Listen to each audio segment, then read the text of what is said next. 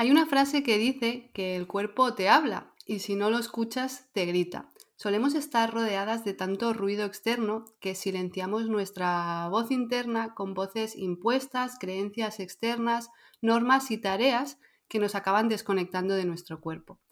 A menudo todo esto lo hacemos pensando en qué es lo que nos conviene, en ese es lo que tengo que hacer, pero acaba provocando un efecto contrario. Nos sentimos estresadas, agotadas, inseguras. Nacemos perfectamente conectadas a nuestro cuerpo y a nuestras necesidades. Sabemos identificar que hay algo que nos incomoda, ya sea hambre, sueño, y ponemos en marcha los mecanismos necesarios para solucionarlo. Sin embargo, con el tiempo nos vamos desconectando porque empieza a imponerse esas voces externas que nos dicen cómo, cuándo y cuánto.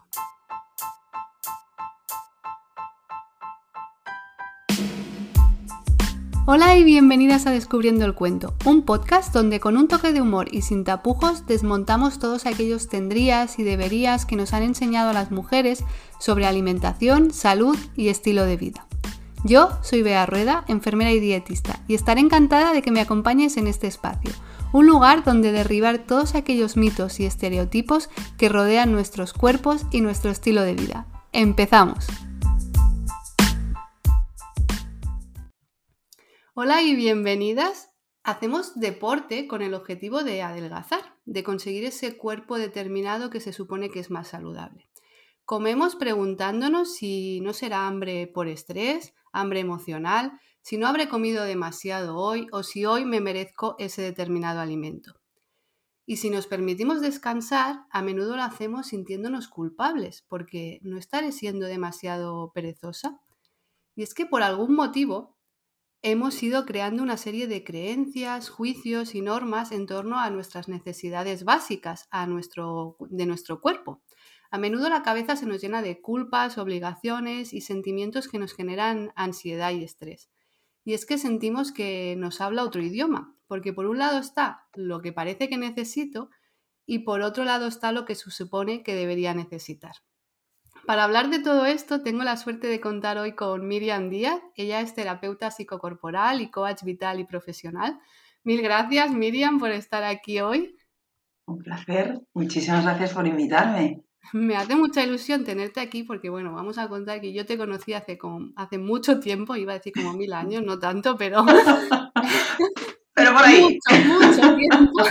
Eh, por redes sociales, por el proyecto de las Amancias. Y luego, pues casualidades de la vida, eh, nos llevó a coincidir en un círculo de mujeres emprendedoras que para mí realmente fue súper enriquecedor, ya no solo pues a nivel profesional, sino también personal. Así que eso, que me hace muchísima ilusión poder compartir este ratico contigo.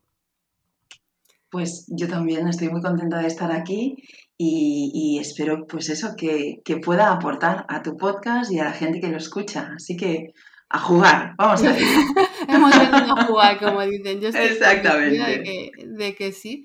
Además, bueno, este tema hace como mucho tiempo que, que, lo estuvimos hablando, que salió el tema de, este, de hacer este episodio, porque, bueno, no sé si te acuerdas de cuando salió que estuvimos hablando por una, por una polémica que había habido en redes, por la, la presentación de un libro de Mara, de Croquetamente, que ella es mm. activista contra la gordofobia. Y estuvimos hablando, ¿no? Así por, no recuerdo si directamente por Telegram o por Instagram, de un poco de que es increíble lo que acaba generando la cultura de, la dieta, ¿no? Que estas dietas restrictivas que hacemos, que al final las hacemos porque se supone que es lo que debemos eh, hacer, ¿cómo ha generado que desconectemos tanto de nuestras, de nuestras necesidades? De esa, pues como cuando tengo hambre, me muevo cuando cuando me apetece. Y justo hablando de Mara el otro día, eh, le vi que había dado una charla y me pareció un tema como, o sea, una frase como muy ilustrativa. Y era la de que cómo vamos a cuidar algo que odiamos. Y creo que es un poco lo que ha hecho la cultura de la dieta, ¿no? Que odiemos eh, nuestro cuerpo porque no es eh, como se supone que, que, debería ser. Tú que trabajas con el movimiento, con el cuerpo, con esa conexión con el cuerpo. Mm, ¿Crees realmente que podemos cuidar nuestro cuerpo desde, desde el odio, desde modificarlo para quererlo? Uy, es que aquí se tocan muchas teclas. Em, a ver, a mí me da la sensación de que tanto condicionamiento no viene solamente dado por la cultura de la dieta, es decir, eso es en todo caso una consecuencia de todo un sustrato cultural eh, que viene pues de los cánones de belleza, ¿no? Y de cómo ha ido cambiando eh, esos cánones, esa mirada hacia el cuerpo, cómo ha ido, no sé si utilizar el verbo evolucionar, pero sí, cómo ha ido transitando mm, en cada época. Entonces, la relación que tenemos con el alimento también ha ido cambiando. En el momento en que hay mucho, mucho más acceso a, de una forma tan fácil como abrir un objeto que se llama nevera y acceder a ello, al menos en esta parte buena del mundo. Hmm. Pues claro, cambia totalmente el, el concepto de la alimentación, pero también cambia el concepto de la relación que tenemos con nuestro cuerpo.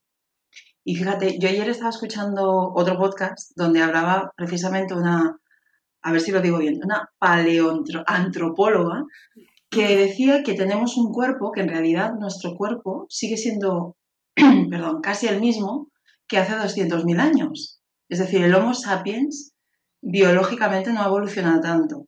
Pero sin embargo, todo lo que hemos creado a nuestro alrededor nos lleva a una aceleración y a un ritmo y a unas condiciones que no están alineadas con el cuerpo, que, que, no ha evolucionado tanto. Y a mí eso me hizo pensar mucho en lo que íbamos a hablar hoy. Y dije, claro, es que en realidad eh, llevamos mucho tiempo poniéndole un gas, una aceleración a, a nuestra vida que ha generado todo un condicionamiento para que nos percibamos como nos percibimos en según también qué contextos y en según también qué culturas.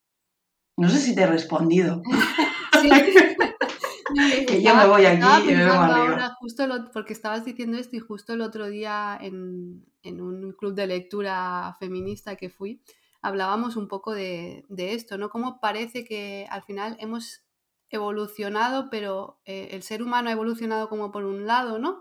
Eh, esta evolución es siempre más lenta, ¿no? Hablando así como estabas diciendo tú en términos más antropológicos y, la sociedad ha evolucionado por otro. Entonces, es verdad que nuestro cuerpo quizá tiene como las mismas necesidades, de alguna manera, esas necesidades básicas siempre están, pero, pero después los ritmos son otros, ¿no? Decimos que es que no había, ¿no? Cuando se habla de, no me gusta mucho utilizar esa palabra obesidad porque a veces se patologiza, pero bueno, cuando antes no había tanta obesidad, antes eh, la gente estaba en continuo movimiento, su trabajo, pero claro, es que los trabajos también han cambiado claro. Eh, muchísimo, las horas de trabajo son diferentes, entonces eh, ahí hay mucha, mucha tela. Claro, es que en realidad nuestro cuerpo está hecho para estar en movimiento. O sea, tenemos un, a nivel mecánico, tenemos un organismo que para vivir necesita respirar. La respiración en sí ya, es movimiento. Por suerte no tenemos que estar fijándonos todo el rato en si, si estamos respirando o no, aunque no estaría de más, porque cortamos mucho más, hacemos muchas más apneas de las que deberíamos. Pero lo queramos o no, hay una vida que se está moviendo continuamente. ¿Qué pasa? Que para que realmente funcione necesitamos moverlo. Sí, es una cuestión puramente biológica. ¿Qué pasa? Que hemos creado toda una vida alrededor que, el cuerpo todavía no se adapta, no, no, no, está adaptado a estar tres cuartas partes del día sentados frente a una pantalla. Entonces, realmente ahí existe esa incoherencia. ¿Qué pasa? Que si, y, esto ya no se trata ahora de dramatizar y decir, ah, pero ahora qué hacemos? No, bueno, tomando conciencia del el ritmo de vida, del tipo de vida que tenemos, ¿qué es lo mejor que podemos hacer en estas condiciones por nosotros? Y aquí cambia mucho la mirada. No es lo mismo cuando tú haces algo por ti que cuando haces tú algo porque consideras que eso es lo que debes hacer o porque es lo que te han dicho que tienes que hacer. Y ahí es donde yo siempre apelo, y ahí yo me voy a mm, ir a mi terreno, como voy a hablar de mi libro. es que claro, ahí es donde el autoconocimiento y la autogestión son claves. Hmm. Es decir, ya no se trata de hacerlo porque me voy a ver mejor. Si voy, vale, ¿qué beneficios para mí puede tener lo que sea, lo que haga. Y ahí, cuando tú te conoces bien, ¿y qué pasa? Que identificas lo que necesitas, que habitualmente suele ser mucho más honesta contigo misma mm. y que vas a por ello independientemente de lo que te diga menganito o fulanita. Sí, porque empieza a resbalarte mucho más el condicionamiento externo y porque la acción viene de dentro a fuera, no de fuera adentro. Y ahí es donde cambia completamente. Claro, es que desde donde te colocas cambia muchísimo el resultado. Totalmente. Sí, e, es eh, ahí donde está, donde ponemos el foco, si es como tú decías, ¿no? Si viene de, fuera hacia adentro o de dentro hacia afuera. Y, y, estabas diciendo antes, ¿no? Al final respirar también es movimiento. Y creo que todo es tanto de alimentación como del movimiento. Se han hecho unas normas que parece que movimiento es válido solo si haces esto, esto o aquello. Y al final hay tantos tipos de movimiento y, tú lo sabrás mejor. Claro, es que lo quieras o no te vas a mover. O sea, si quieres ir al baño, te tienes que mover. o sea, es, que voy como a lo básico, pero lo quieras o no, vas a tener que mover. Entonces, el tema es la conceptualización del movimiento. Mm. Es decir, ¿qué imagen interna? Igual que tenemos una imagen interna de nuestro cuerpo, tenemos muchas imágenes internas sobre los conceptos que nos rodean. ¿Qué creo yo? ¿Qué me cuento yo sobre el movimiento? ¿Qué me cuento yo sobre el deporte? ¿O qué me cuento yo sobre mi cuerpo? Ahí es donde hay que ir. ¿Al qué me cuento yo? Porque ahí es donde está la semilla real. Lo que pasa afuera es, es una respuesta, es un resultado, pero de realmente donde hay que ir es desde dónde estoy yo.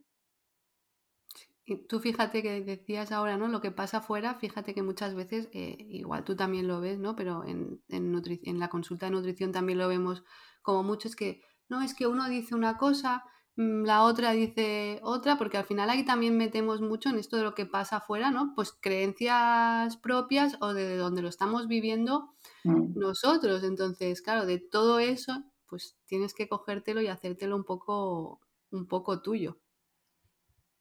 Totalmente. Un mucho. un mucho.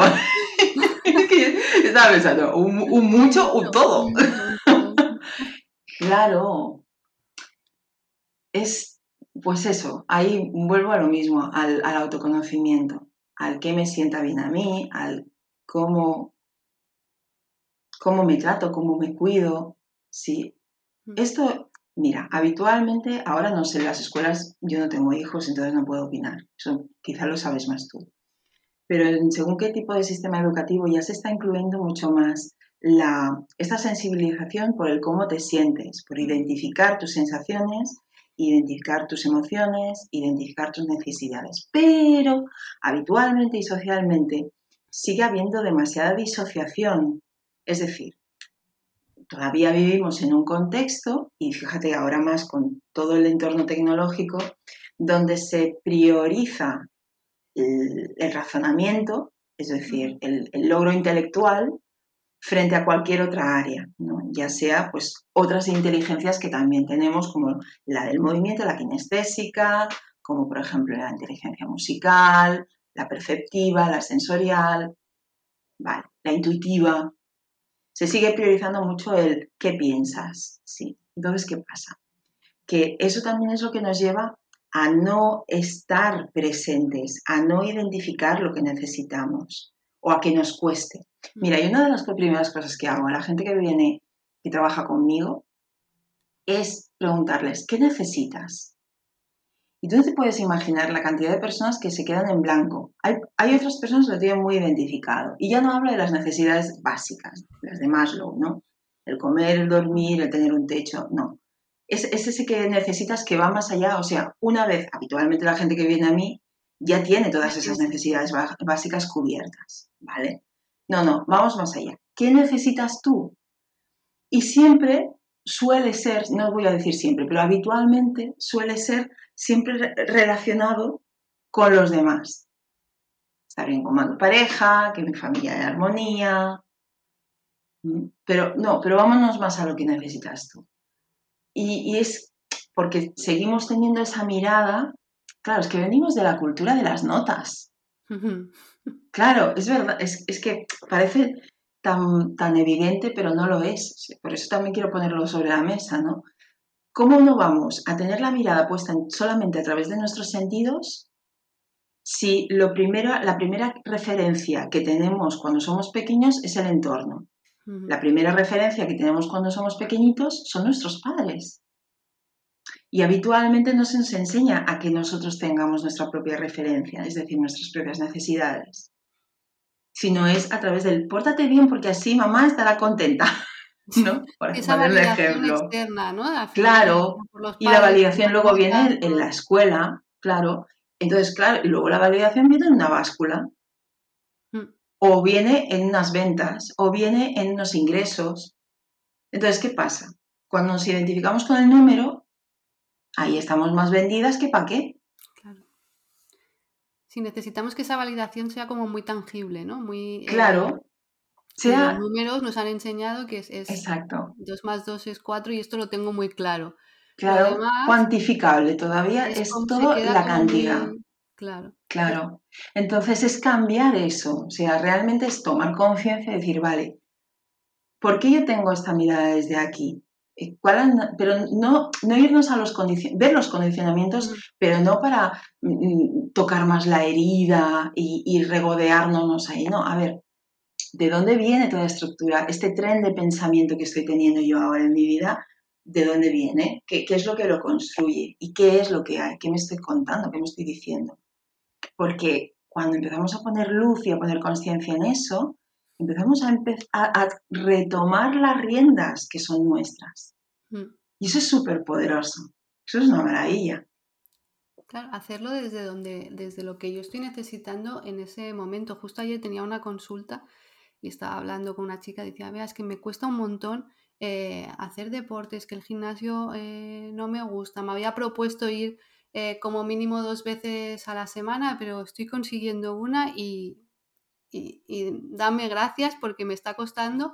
Dice, pero ayer, pues como no, tenía ganas, eh, volví andando del trabajo como para autoengañarme. Y yo le dije, o sea, no es autoengañarte, te estás moviendo de otra manera. Es que es como, hay un movimiento correcto y uno que, no lo es.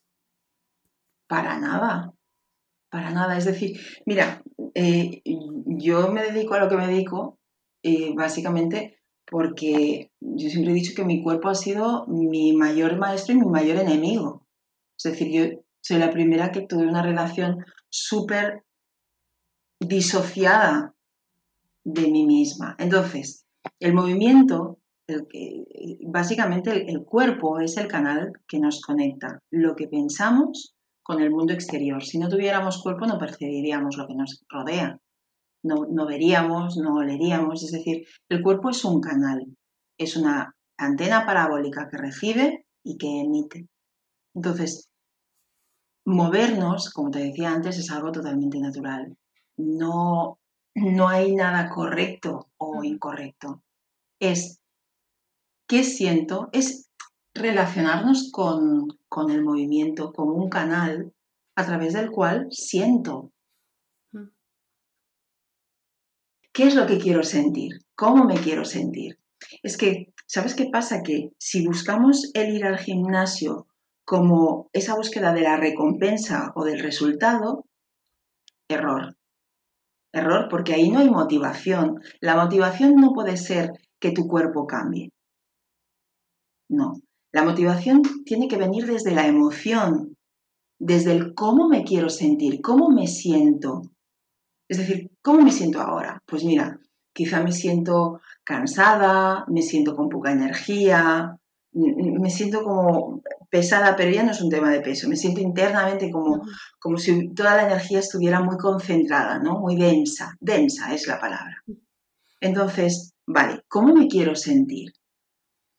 Pues me gustaría sentirme pues más abierta, más energética, más receptiva. Vale, ya sé cómo me quiero sentir. Venga, voy a buscar caminos para ir a buscar esa sensación y traérmela al presente. Porque ¿qué pasa? Si yo pongo mi ojo, mi mirada todo el rato, en el futuro, ¿qué estoy haciendo? Pues estoy dándome cuenta de lo que me falta. Y eso no me suma. Claro. No me subo, estoy todo el rato en carencia. En, no, claro, pero es que yo todavía, no es que todavía quiero ir para allá. No, no, tráetelo para acá. Y busca, busquemos juntas formas en las que eso ya lo puedas encarnar, ya lo puedas sentir. Mm. Porque si tú ya empiezas a encarnarlo, yo ahora estoy utilizando mucha palabra que esto ya es, se va para los restos, que es encuerparlo. Vamos a encuerparlo. Entonces, ¿qué pasa? Que cuando tú empiezas a encarnar esas sensaciones y esas emociones, esa es tu motivación. Porque tú sabes que cuando haces eso, te sientes de maravilla. Y no tienes que irte al futuro para conseguirlo. Entonces, tu cuerpo, ese canal, es la vía en la que ya estás sintiendo en el presente. Entonces te empiezas a relacionar contigo y con tu cuerpo, que eres tú, de una forma mucho más amigable, mucho más compenetrada. ¿Por qué? Porque te estás dando cuenta que lo estás consiguiendo por ti misma, por tu cuerpo, no por lo que te están contando, no por la milonga que te cuentan. Claro, entonces esa es la maravilla. Yo por eso me reconcilié tanto, porque me di cuenta que yo, a través de cierta forma de moverme y, y a través de la conciencia corporal y de la conciencia del movimiento, entraba en un espacio de sanación y de amor, al principio había dolor, porque era el dolor acumulado durante mucho tiempo, pero luego se abría un espacio dentro de mí de comprensión y de un amor. ¿Y qué pasa? Que el amor transforma. El miedo limita, pero el amor expande. Y eso es precioso. Y ahí da lo mismo como te muevas.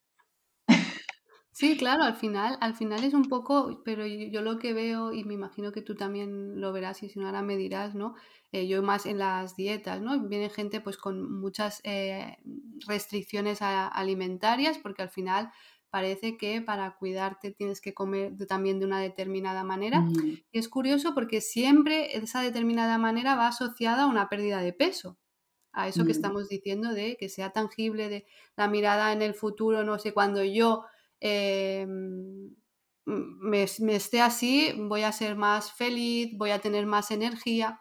Y la energía no viene por eh, milagro divino, quiero decir, al final también es cuanto tú más te mueves, más eh, mm, disfrutas eh, de la alimentación no pensando en esa, oh, es tengo que comer esto que no me apetece. Entonces, un poco darse cuenta de, esto, de este ir pasito a pasito de cómo te sientes también cuando te comes algo que te apetece y no, estoy hablando de eh, que será solo pues eh, ese croissant, puede ser que un día te apetezca el croissant y lo disfrutes, pero disfrutar también de algo nutricionalmente más interesante y que te sirva igual una cosa que la otra también y, es ir eh, ese pasito a pasito escuchando un poco pues lo que tú decías, ¿no? Cómo nos sentimos y, y tú fíjate eh, que también el otro día hablando con una, con una acompañada en consulta me decía, es que he estado de vacaciones y volvemos a lo mismo, ¿no? Me he portado fatal, eh, me he pasado mucho comiendo, pero luego he llegado a casa y la verdad es que me apetecía eh, unas lentejas. Y yo digo, ¿ves? Al final es, no es me he portado fatal. En ese contexto, las circunstancias te han llevado a comer ciertas cosas que en casa no comes porque no las cocinas, porque no estás acostumbrada. Y cuando has vuelto a tu contexto, tu cuerpo te ha dicho, oye, que lo que me apetecen ahora son unas lentejas y estar más, más relax. Al final también, cuando nos paramos a escuchar, es más sabio, yo creo que es más sabio de lo que nos pensamos. Es que, es que, a ver, primero, la energía, somos energía, es decir, se transforma, pero no, no desaparece. Lo que pasa es que cuando estamos muy contra, cuando hay mucha contracción, es decir, cuando estamos mucho en la represión, o como cuando estamos mucho en un, en un diálogo que, que, realmente es muy estricto, muy rígido, pues entonces parece que no tengamos energía, pero la energía está ahí, somos energía. Y luego, el que, el, el que a veces, para construir, a veces hay que deconstruir, que no destruir. Sí, es decir, para construir desde otro lugar pues hace falta quizá pues un acompañamiento contigo o conmigo para entonces hacer una revisión y empezar a hacer una criba de lo que te sirve y de lo que no te sirve. Yo suelo ser bastante pragmática en esto. Es decir, al final se trata de lo que te es funcional y de lo que no te funciona. Y si vemos que hay un comportamiento en el que hay mucha rigidez, mucha autoexigencia, porque eso que me explicabas de esta amiga es un lugar de es estar contigo misma desde la autoexigencia. No me he portado bien, tendría que haber comido de esta manera. Esto es mucha autoexigencia. Vale. Pues lo que hay que mirar no es lo que está comiendo esta persona, es lo que hay que mirar es por qué es autoexigente. ¿Qué está sucediendo internamente y, y qué autoconcepto tiene de sí misma? Porque quizá si empezamos a ayudarla a que tenga una mirada más abierta y más flexible sobre sí misma, entonces de forma totalmente natural, como si fuera un dominó que va cayendo, el resto de piezas se van a colocar. Entonces, es irnos al origen, es irnos a ver el por qué y de dónde viene, cuál es la semilla.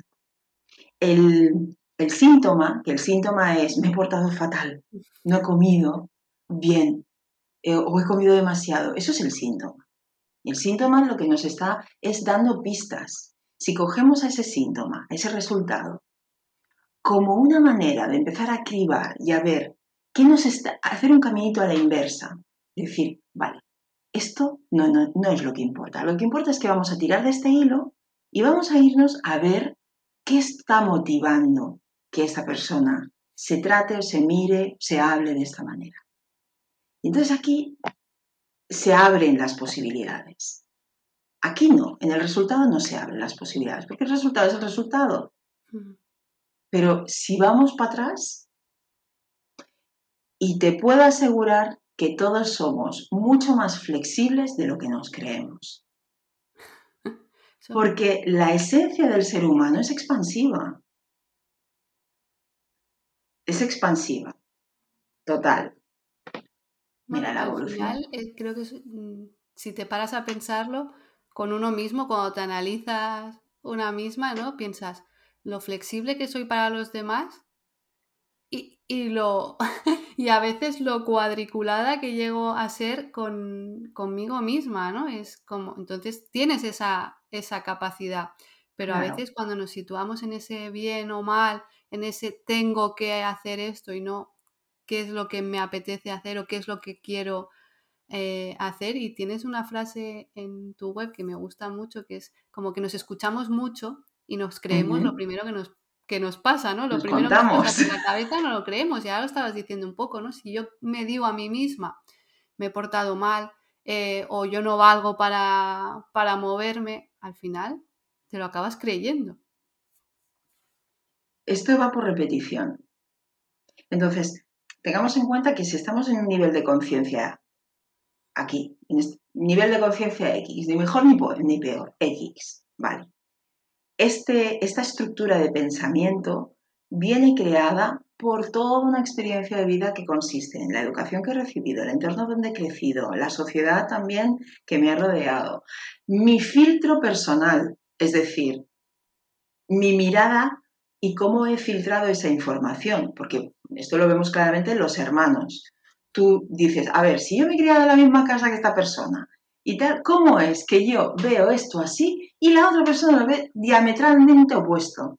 Claro, porque esa persona tiene un filtro y tú tienes otro. Entonces, todo eso crea una estructura de pensamiento. Por tanto, si estamos en modo loop, en este nivel de conciencia, obviamente eso es lo que vamos a creer como realidad.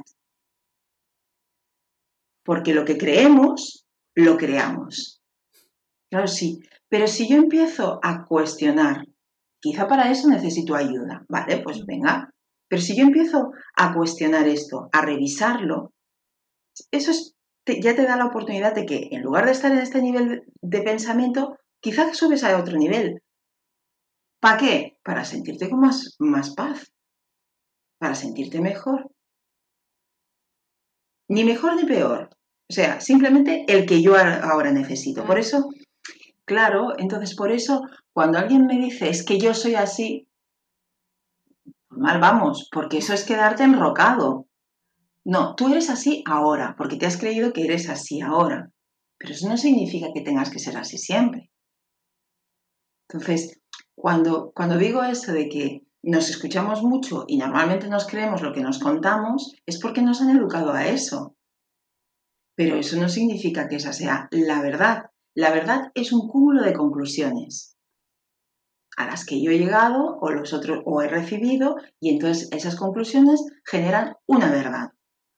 Pero no significa que sea la verdad. Porque esa, la verdad en realidad no existe. Cada uno tiene su verdad. exacto, cada uno tiene la, claro. suya. Y al final es verdad que exacto. es verdad que es verdad. Es verdad, o no, que, que, muchas de estas cosas que nos decimos lo estabas diciendo tú, vienen, vienen de, de fuera, ¿no? De, o incluso pues con los hermanos. Nuestras antenitas. Esas odiosas comparaciones de tu hermano es más trabajador que tú, tu hermano no sé qué, y es como, bueno, pues al final sí que te crees que eres menos trabajadora o y al final eh, hay, tantas, tantos colores ahí que, que pueden salir y, que dependen de tantas cosas que, creernos eso eh, es, es complicadillo. Y ahora lo decías, que decías tú de, a veces necesitamos ese acompañamiento y, a veces me da un poco de, miedo esto de las redes sociales y creo que ya lo he comentado en alguna, alguna vez con alguien porque como ahora todo pasa tan rápido, ¿no? Es eh, mm. en 20 segundos lo tenemos, parece que tenemos la solución. Ya. Y, hay veces que esa, esos 20 segundos nos pueden servir como para igual sí que necesito hacer ese cambio, pero necesito mucho más tiempo y a veces lo queremos como todo eh, ya. Inmediatamente. el trabajo genera incomodidad y esa incomodidad a veces eh, no nos gusta tanto tenerla, tenerla. Es un acto de valentía, vea. Es un acto de valentía. O sea, el camino hacia uno mismo, yo siempre digo que las personas que vienen a consulta y que entrenan conmigo. Yo ya eh, digo que soy entrenadora de humanos. ni, terapeuta. Exacto. Pero porque yo considero que son personas súper valientes. Los que hemos hecho terapia es un acto de valentía, porque oye, es ponerte enfrente tuya y ole la valentía, ¿eh? Es ponerte enfrente tuya y decir, venga, vamos a sacar el pronto o vamos a sacar el don limpio y venga, me voy a remangar. Va, vamos. Pero, ¿cuál es la recompensa? La recompensa es que tienes las llaves de tu casa interna. Habitualmente, cuando vamos como pollo sin cabeza, es que hemos perdido las llaves de nuestra casa interna. Entonces, vamos por la vida, pues haciendo trompicones, dando vueltas. ¿Vale? Pero yo quiero continuar ahí, esa es la pregunta. Si tú dices, sí, yo ya me quedo así. Ah, es que tal, perfecto, oye, ideal. Es, tu decisión. Es que es un acto de responsabilidad. O sea, la vida es responsabilizarnos de nosotros mismos. Y entonces cuando tú tomas conciencia de que tu vida es tuya y es el mayor proyecto que tienes entre las manos, no son tus hijos, no es tu pareja, no es tu casa, no es tu trabajo, el mayor proyecto que tenemos entre las manos es nuestra vida. Por tanto, somos los proyectores, los eh, arquitectos o cocineras o cocineros de nuestra vida. A mí me gusta mucho lo de cocinar porque es como esa, esa alquimia, ¿no? Entonces, cuando a fuego lento o al fuego que tú quieras. Pero cuando tomas conciencia de eso, entonces dices, vale, yo no tengo las herramientas porque no me las han enseñado. Me enseñaron a leer, me enseñaron a sumar, a multiplicar, pero no me enseñaron estas herramientas. Venga, voy a buscar a la persona que sí que tiene estas herramientas y que me va a enseñar cómo yo me puedo conocer a mí mismo y cómo aplicarme a eso.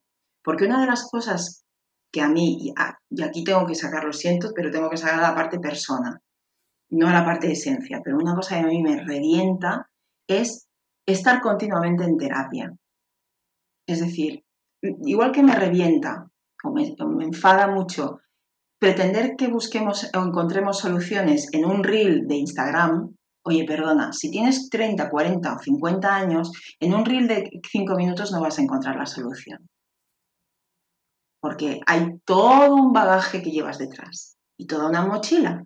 Vale, pues lo mismo pasa con el infinito, la continua búsqueda. No, busquemos esas herramientas, hagamos ese trabajo y luego apliquemos.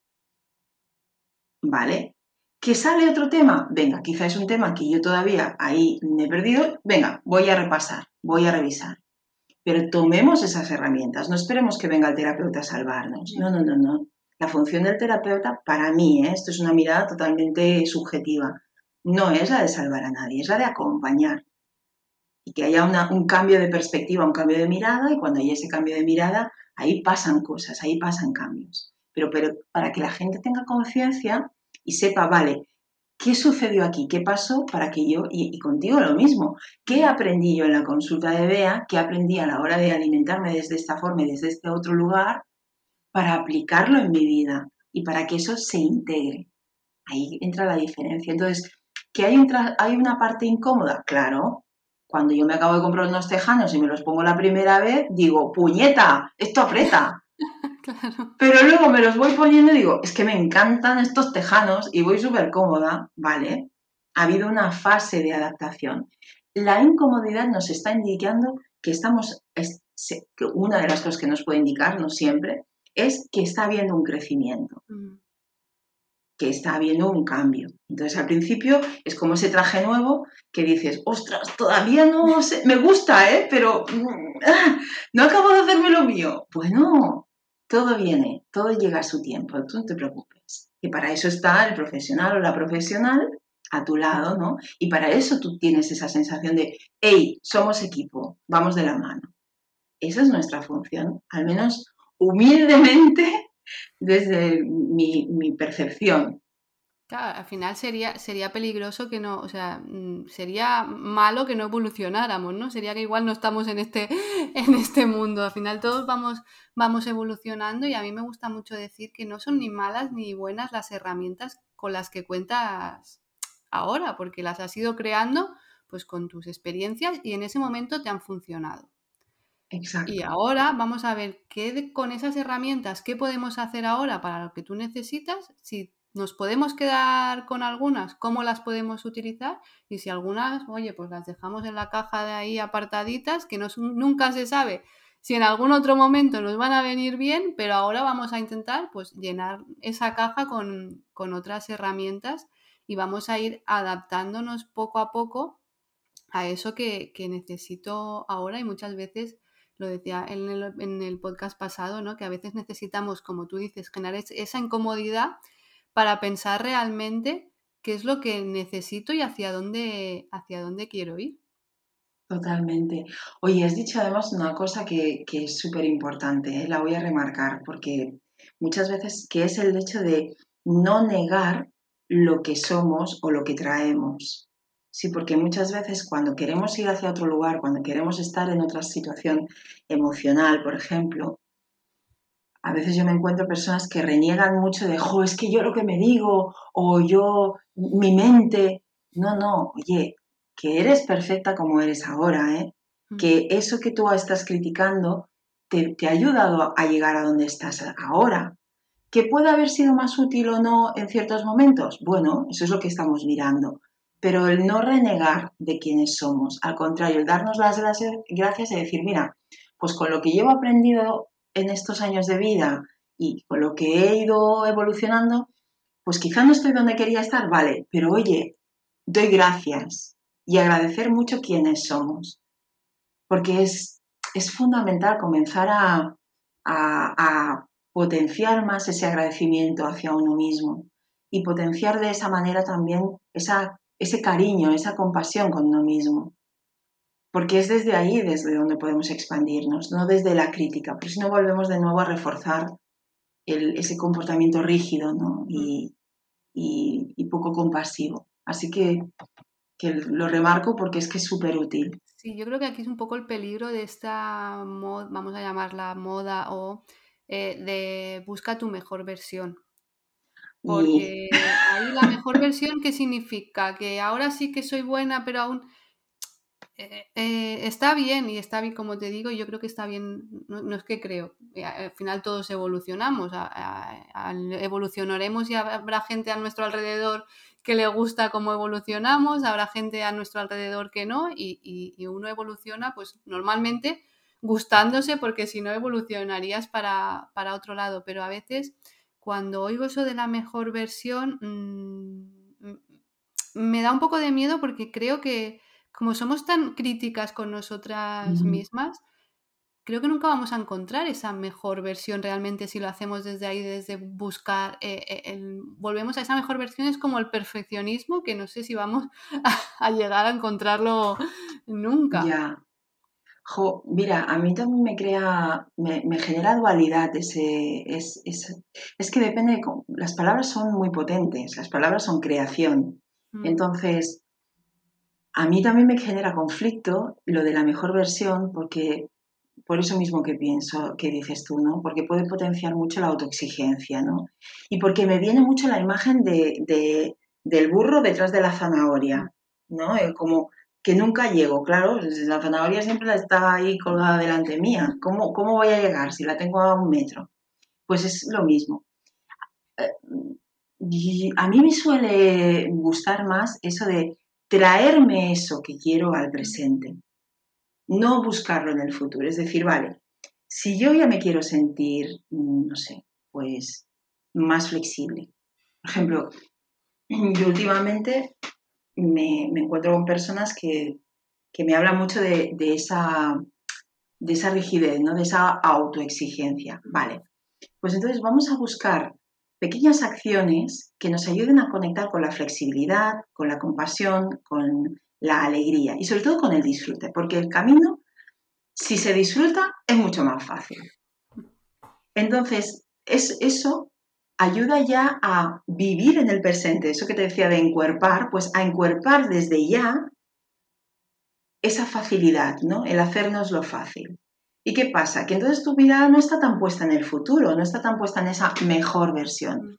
Ya estás empezando a encarnar esa versión y no es la mejor, es la que quieres. Es ahora. Y la que, oye, pues yo ya me voy a empezar a colocar aquí, porque tengo que esperar en el futuro. Ya soy esa mejor versión. Y es el cómo me quiero sentir. Es la respuesta al cómo me quiero sentir. Venga, ¿cómo me quiero sentir? Pues oye, más, más abierta. Quiero, venga, pues voy a ponerle más, más atención a mi respiración y, y voy a caminar desde esa mujer más abierta. Oye, y al principio digo, estoy haciendo el tonto, me da lo mismo, lo siento, ahí, lo disfruto. Entonces, el, es esa especie de fake it until you make it, o fake it until you make it, pero sí, pero ayuda realmente. Entonces ya le damos esa parte de juego, esa parte lúdica, a esa cosa tan seria de tu mejor versión, ¿no? Que dices, concho. Eh, lo de mejor versión es como una carga mm, de decir es que es ponerle más claro si no lo consigo es que he vuelto he vuelto a es que soy lo peor ¿no? es que soy lo peor y dices claro bueno pues Oye, hoy, he conseguido hacer esto que, que, ayer no y lo he hecho y cómo me he sentido no a veces hablando de alimentación y eh, es que me agobia mucho cocinar, pero lo he intentado mil veces prepararme un montón de, de comida y no lo he conseguido. Bueno, pues no hace falta que te prepares un montón de comida. Si te preparas la cena y te haces un poquito más para el lunes y piensa de cuando te estás comiendo esa comida del lunes, ¿cómo te sientes? pues me he sentido súper relajada al no tener que cocinar otra vez o chorraditas así a veces que dices, piensa en es que no son chorradas, son acciones. son acciones que te ayudan. que las vemos como chorradas porque son tan chiquititas que parece que no estamos haciendo nada y, ya nos da un pasito más para el día siguiente acordarnos de cómo nos sentíamos ayer y hacerlo un poquito, un poquito más otra vez. Por, a mí, por ejemplo, yo lo digo siempre con el deporte, me ha pasado mucho eso porque era, eh, yo sé que tengo que hacerlo, sé que es bueno para la salud, sé que... Pero siempre estaba con la mirada puesta en, es que eh, tengo que conseguir eh, tal tiempo o tengo que conseguir aguantar como esta persona y, y curiosamente esa persona igual tú no sabes la de tiempo que lleva en el gimnasio. Entonces, como siempre estás lo que dices tú, ¿no? En ese futuro, nunca estás disfrutando de realmente cómo, cómo me he sentido cuando he salido del gimnasio o cómo me he sentido cuando he conseguido hacer un kilómetro corriendo. Mm. Igual para alguien un kilómetro y dices, pues para eso no me pongo ni las zapatillas, ¿no? Pero para ti es pues un movimiento que antes no hacías y que te ha hecho sentirte mm, de lujo. Claro, y que tenemos además, tenemos un cuerpo que puede bailar, que puede saltar. o que puede estirarse, Mm. que puede expandirse, ¿sí? Que puede contraerse, es decir, tenemos mucha movilidad. A veces parece que la movilidad venga solamente de ponerse unas zapatillas y venga, vamos a correr. No, o sea, tienes movilidad en todas tus articulaciones, tienes mo- movilidad continua. Entonces, e- es ponerle más, una parte más lúdica y disfrutona a eso que quizá al principio nos mm, tenemos un concepto, porque es el concepto, ¿eh? Mm. Es, es la idea, es lo mental. Tenemos un concepto de que eso es un rollo. Vamos a ponerle una parte más lúdica, vamos a disfrutarlo, vamos a ponerle el ingrediente del disfrute. Mm. Oye, dejemos ya el sacrificio y el esfuerzo, por favor. Vamos a ponernos lo fácil. Es que parece que si no nos cuesta no vale. Y eso es cultural. Eso es el trabaja duro y con el sudor de tu, Mm. sang- de, de- de tu frente, ¿no? Entonces, no, es que lo que estamos es rompiendo patrones. Y nos toca, nos toca mm, romper esos patrones. Entonces, ¿cómo romperlos? Pues mira, con el disfrute, conectar de nuevo con el gozo. La cantidad de personas que me dicen, o sea, yo llevo muchísimo, cuando les digo el placer, lo relacionan directamente con la comida con el sexo. No, no, el placer. El placer de oler una flor, de oler un aceite esencial, el placer de darte un paseo, el placer de mirar las estrellas. Ah, vale. Conectemos con el placer, conectemos con el juego, con la diversión. Es que esto no se lo plantean los niños. Los niños son, son unos maestros de la leche. O sea, tú miras a los niños y, y- y es volver también a ese estado de curiosidad. Y desde ahí, pues si no te gusta cocinar, pues quizá un día te puedes imaginar que eres, no sé, una arguiñana de la cocina y que estás haciendo un programa y mientras vas contando el brócoli, vas explicando cómo lo estás cortando. Y tú te montas tu película en la cocina y luego te partes de risa diciendo, madre mía, si alguien me viera. O te, pones, o te das un bailoteo y luego te pones a cortar la cebolla. Te lo pones amable, te lo pones divertido. Sí, ya está. Y no tanta, tanta densidad.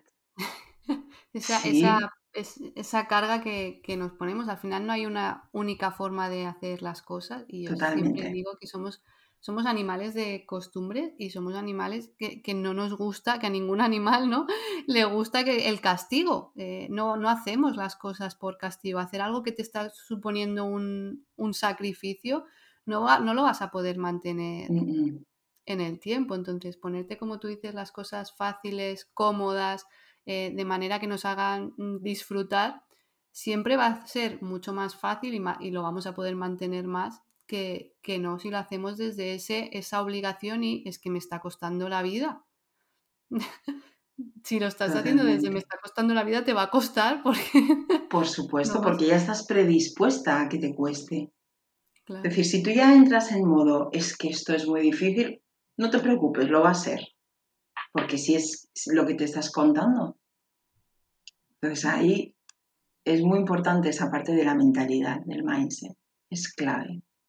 Y a mí me gustaría preguntarte cómo, porque, bueno, no sé si tú lo vives un poco así a veces, ¿no te da la sensación de que esta de eh, piensa un poco en lo que necesitas en- o en permitirte pensar en lo que necesitas y hacer esos autocuidados que no, necesi- no necesariamente son irse a dar un masaje? o- a veces se pueden llegar a confundir con el ser egoísta o nos hacen creer que, ay, estás pensando demasiado en ti o tú misma lo vives de no estaré pensando ya demasiado en mí. Mira, puede, puede interpretarse desde varios lugares. Uno puede engancharse a esto del escucho mis necesidades a convertirse en laxa y permisiva. O sea, pero mira, hay una cosa que es la honestidad con uno mismo, la sinceridad. Es que si, si tú eres realmente sincera contigo, sabes en qué momento te estás acomodando ahí en esta historia, no, son mis necesidades, o estás siendo afinada y alineada y dices, no, es que es esto lo que necesito. Es que tú lo sabes. No te lo tiene que decir nada, nadie. Tú lo sabes. Y lo mismo con el tema del egoísmo. Tú, estás, tú sabes cuando estás siendo egoísta. Y mira, es muy interesante, que, que- qué bonita coincidencia, sincronicidad, porque esto salió ayer en una sesión con una clienta. ¿vale? La que ella me decía, es que, claro, yo ahora estoy poniendo límites y a veces me siento, cuando le digo a la otra persona, oye, no, esto no, me siento egoísta. Y le dije, ¿te sientes egoísta? Porque piensas y porque en cierta manera lo estás haciendo desde un lugar egoísta. Pero si tú lo haces desde un lugar amoroso, de, decir, de, colocarte en el lugar de decir, mira, es que cuando yo me estoy ocupando de mí, si lo estoy haciendo de forma honesta conmigo, yo sé que, estoy bien, que estoy mucho más tranquila, mi sistema nervioso está, e, está equilibrado y eso repercute en mi entorno. Es decir, por ejemplo, yo sé, por ejemplo, a mí me pasa con, con el movimiento. Yo sé que si yo tengo mi rutina de movimiento, yo piso con los pies en el suelo, estoy afinada con lo que tengo delante, pero cuando no, mi energía se contrae. Entonces, dedicarle ese tiempo para mí no es egoísmo, es salud, pero salud de aquí, emocional, mental, salud. Entonces, tú sabes cuando estás siendo egoísta y cuando lo estás haciendo amorosamente y le estás poniendo, por ejemplo, límites a la otra persona, pero porque sabes que también, cuidándote tú, estás cuidando al otro y estás cuidando a tu entorno. Entonces, eso es sinceridad brutal y honestidad brutal con una misma. Y todas podemos serlo, y todos podemos serlo. Ahora hablabas de límites y es curioso cómo a veces nos cuesta aprender a ponernos límites a nosotros y límites a los demás y cómo a veces cuando empezamos a poner esos límites sienta mal. Bueno, eh, es que, claro, si ha habido toda una dinámica en la que no, no han habido estos espacios bien delimitados, bien claros, pues obviamente a la que comienza a haber un cambio, pues el entorno, el, el contexto, pues también responde, ¿no? Es natural, es algo distinto, ¿vale? Bueno, pues si yo estoy bien colocada ahí desde ese lugar también amoroso conmigo misma y amoroso también con el entorno, pues puedo mantenerme ahí y el entorno se acostumbrará. Volvemos al ejemplo que ponía del traje, ¿no? Al principio es como, ¿eh? ¿Qué pasa? Pero luego se va acostumbrando. Y si no, pues ya será cosa del entorno. Es decir, al tomar responsabilidad de mí, tengo también que asumir que el otro también tiene su parte de responsabilidad y que es un diálogo entre esas responsabilidades. Es una convivencia de eso.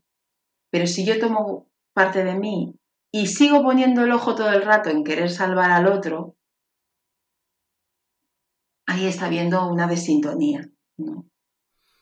Cuando, cuando empiezo a conocerme, empiezo a saber cómo necesito tratarme, cómo necesito ocuparme, y ese mismo diálogo también lo tengo con mi externo, no es algo separado, es que estamos continuamente en comunicación y no necesariamente verbal. Los cuerpos, los, digamos que los corazones, el corazón, emite ondas electromagnéticas que llegan antes que la palabra.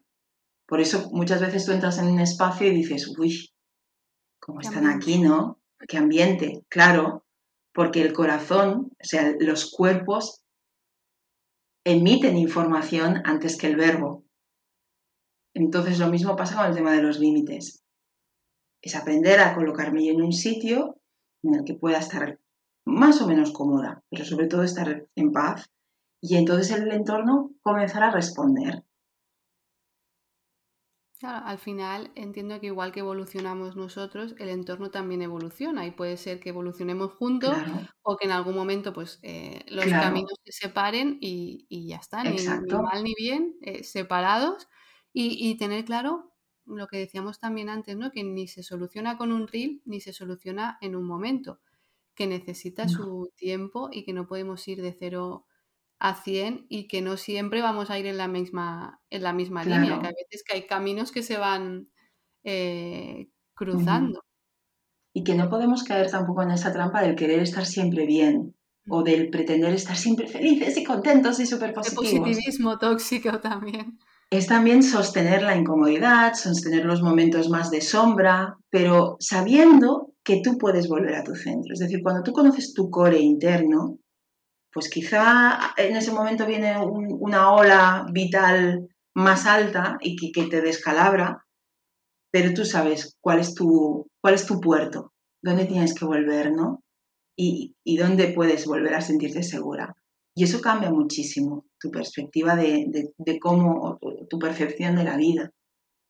Y lo bonito es que esto también se expande por contagio. Es decir, cuando, cuando tú empiezas a estar más en ti, tu entorno lo ve y lo percibe y, esto se contagia también. Y quien bien te quiere, no, te, va a ayudar. ¿Qué va? Quien bien te quiere, recibirá también esa información. Quien no está en sintonía contigo, pues quizá es que no tiene que estar en sintonía contigo. Y es perfecto que sea así y ya está.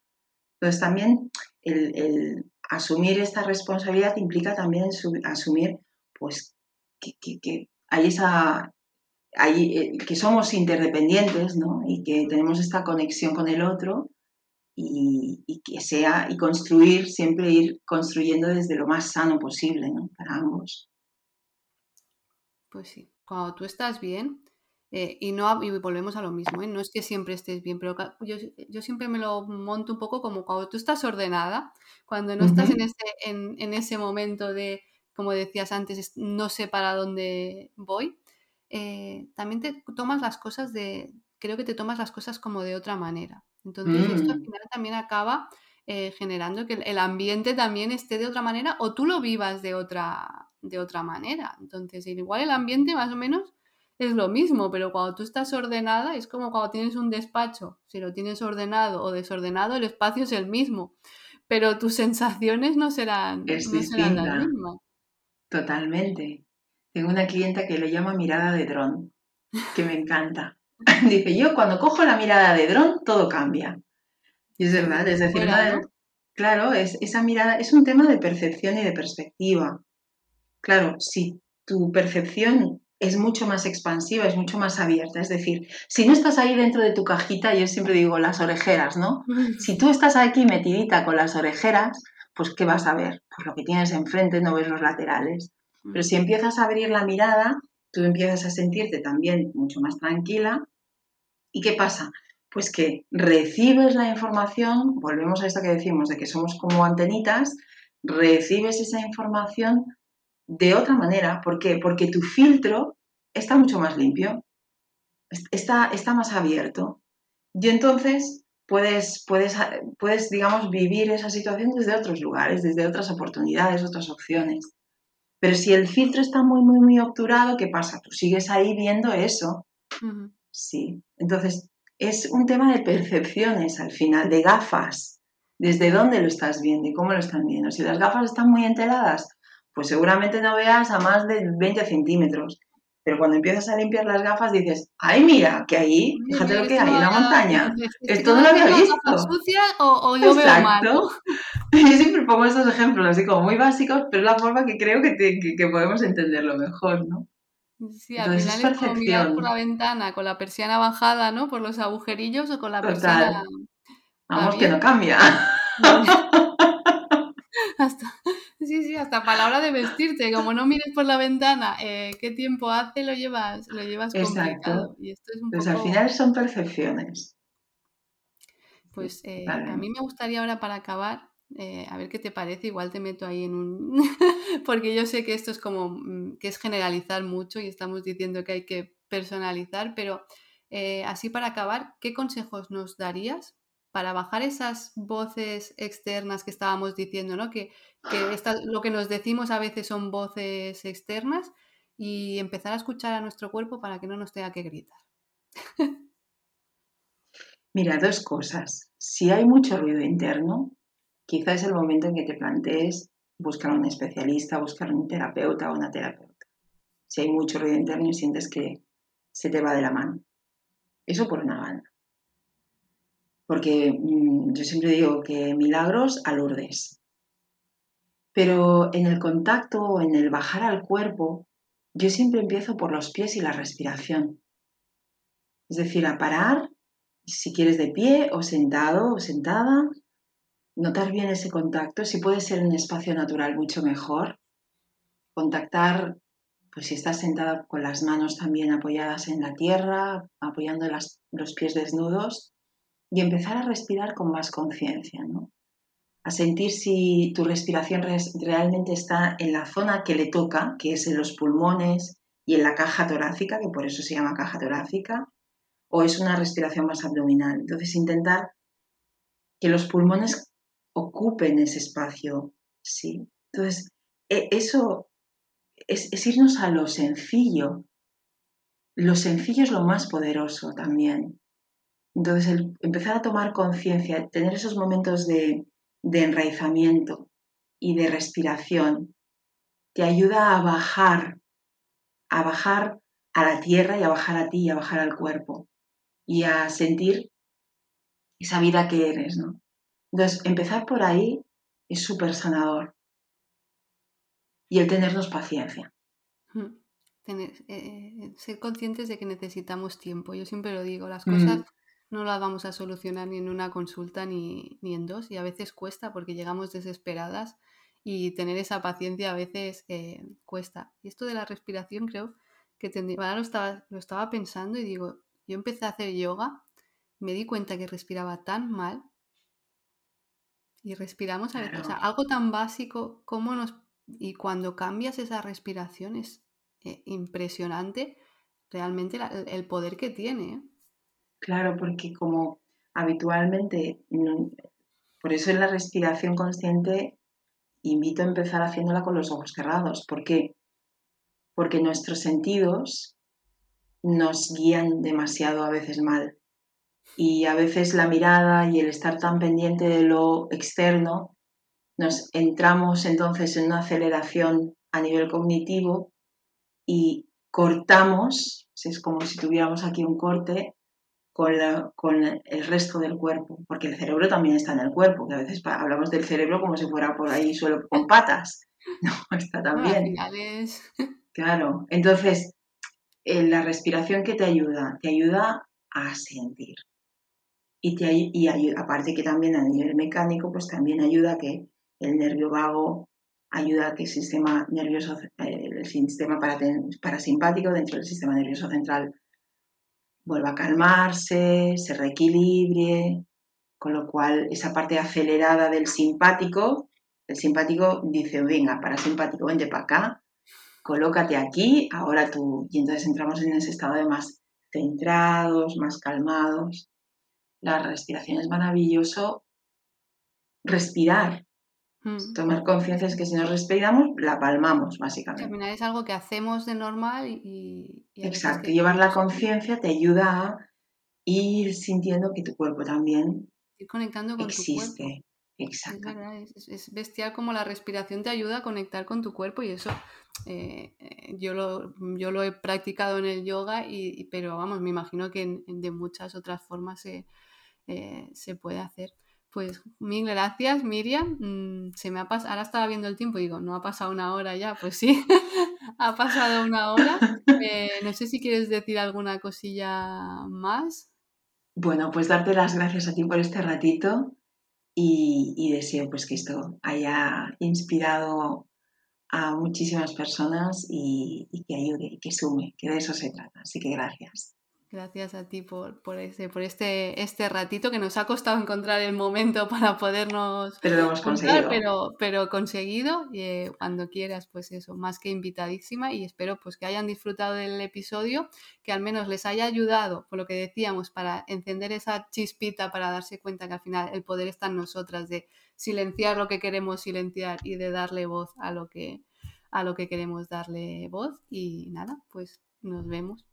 Pues hasta la próxima. Gracias. Chao.